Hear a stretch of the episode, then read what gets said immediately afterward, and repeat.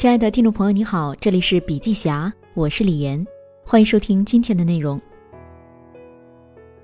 说起苏世民，很多人可能还不是很熟悉，他是黑石集团创始人，而黑石是世界上最大的另类资产管理机构，也就是私募公司，管理的资产价值高达五千七百一十亿美元。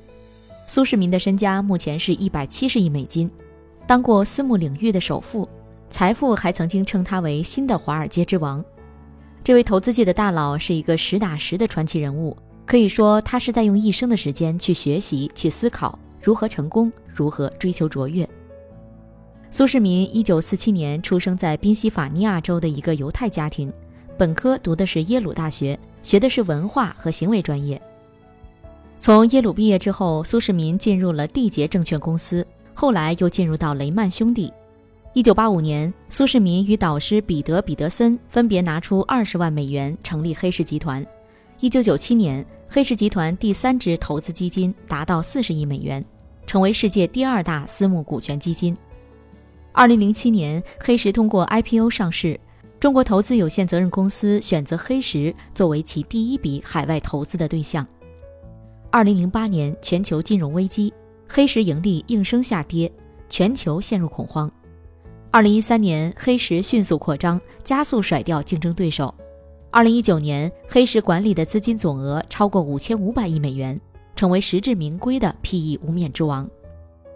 苏世民坦言，成功绝非易事，一路走来，我遇到了许多艰难险阻、挫折坎坷。他也将几十年积累下来的经验和教训，都浓缩在了《苏世民：我的经验与教训》这本书里，值得学习和借鉴。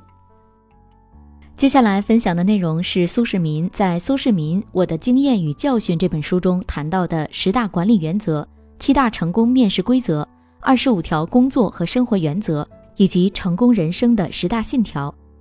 以上内容想了解更多细节，还请您阅读原文。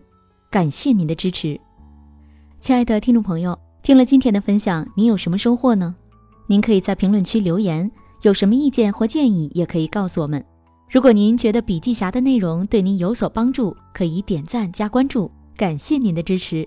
同时，笔记侠分享在各大音频平台，喜马拉雅、懒人听书、蜻蜓、乐听、三十六课、荔枝等都有发布，搜索“笔记侠”即可关注。